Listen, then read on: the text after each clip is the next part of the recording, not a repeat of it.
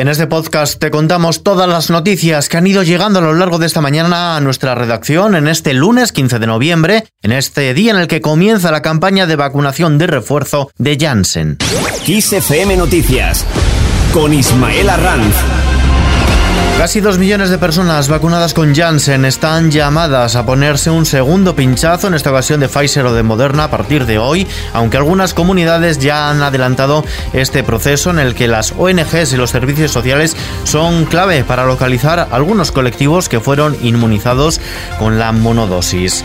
Dato económico de la mañana, aumenta la compraventa de vivienda, subió un 40,6% en septiembre con respecto al mismo mes de 2020, llegó a las 53.400 10 transacciones, lo que supone la mayor cifra desde abril de 2008, según datos publicados hoy lunes por el Instituto Nacional de Estadística. Con este incremento, la compraventa de casas encadena 7 meses en tasas anuales positivas y acumula un alza del 37,6% en lo que va de año. Mientras tanto, Sánchez promete un nuevo modelo de financiación. El secretario general del PSOE y presidente del Gobierno, Pedro Sánchez, se ha comprometido a aprobar, negociar y acordar un nuevo sistema de financiación autonómica. Además, ha anunciado que el Consejo de Ministros de mañana martes aprobará una dotación de 660 millones de euros en los próximos tres años para abrir hasta 2024 más de 64.000 plazas educativas de los 0 a los 3 años en nuestro país. Escuchamos a Pedro Sánchez.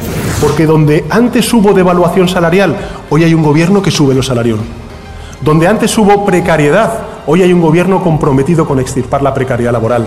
Donde antes hubo recortes en el estado del bienestar, sobre todo en el Sistema Nacional de Salud, hoy lo que hay es un gobierno comprometido con el estado del bienestar. Y donde antes hubo corrupción, hoy hay un gobierno ejemplar en la comunidad valenciana y en el gobierno de España. Esa es la gran diferencia entre ellos y nosotros. Negociación sobre el futuro de las pensiones. Gobierno y agentes sociales se vuelven a reunir para cerrar la negociación del mecanismo de equidad intergeneracional de las pensiones. Hoy lunes vence el plazo que ambas partes se dieron para acordar el instrumento con el que se afrontará el gasto derivado de la jubilación de la generación del baby boom. Y por otro lado, también hablando de negociaciones, Gobierno y PP están decididos a intentar cerrar el acuerdo que permita la renovación del Consejo General del Poder Judicial, de manera que han seguido negociando de manera discreta en medio de toda la polémica por los magistrados que finalmente han sido elegidos para el Constitucional gracias al apoyo de más de tres quintas partes del Congreso de los Diputados, sin dejar la arena política y con la vista precisamente a entrar en el Congreso, la España vaciada se fija tener lista su plataforma política antes de que acabe el año. La coordinadora de la España vaciada se ha marcado como objetivo a corto plazo tener preparada su herramienta política con la que varias plataformas de distintas provincias concurrirán a procesos electorales locales, autonómicos y nacionales antes de que finalice este año 2021 ante un eventual adelanto de los comicios en Andalucía y Castilla y León. Los que ya han votado son los argentinos. El peronismo, movimiento político que gobierna Argentina, se encamina a perder su holgada mayoría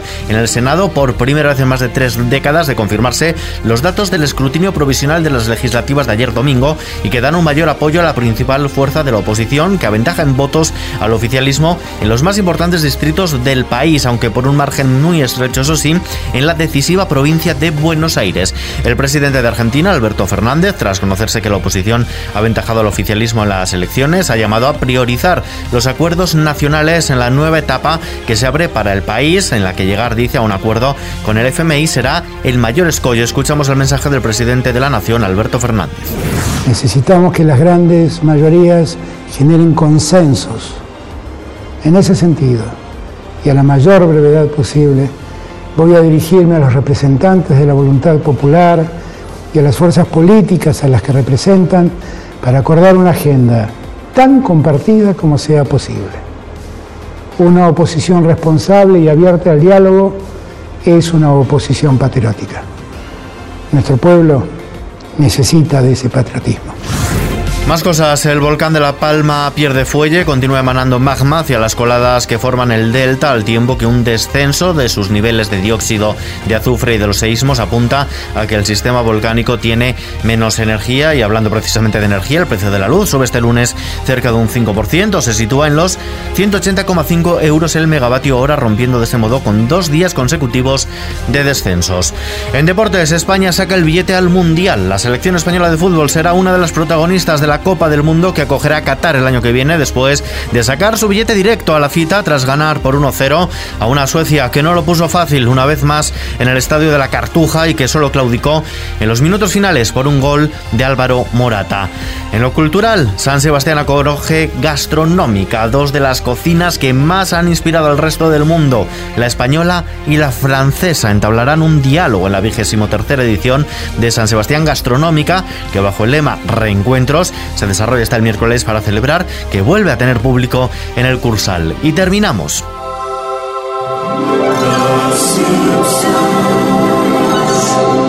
Una firma inmobiliaria estadounidense ha dado respuesta a una curiosa pregunta. Si esta casa de los Simpson existiera en realidad, ¿cuánto costaría a precio de mercado, teniendo en cuenta las características actuales del mercado inmobiliario de los Estados Unidos y las de la propia vivienda, que tiene una antigüedad de 33 temporadas? La casa de la familia amarilla más famosa de todo el mundo tendría un precio cercano a los 450 mil dólares, al cambio unos 390 mil euros. Con esta noticia lo dejamos por ahora. Información continuada y puntual en los boletines horarios de XFM. Hasta mañana.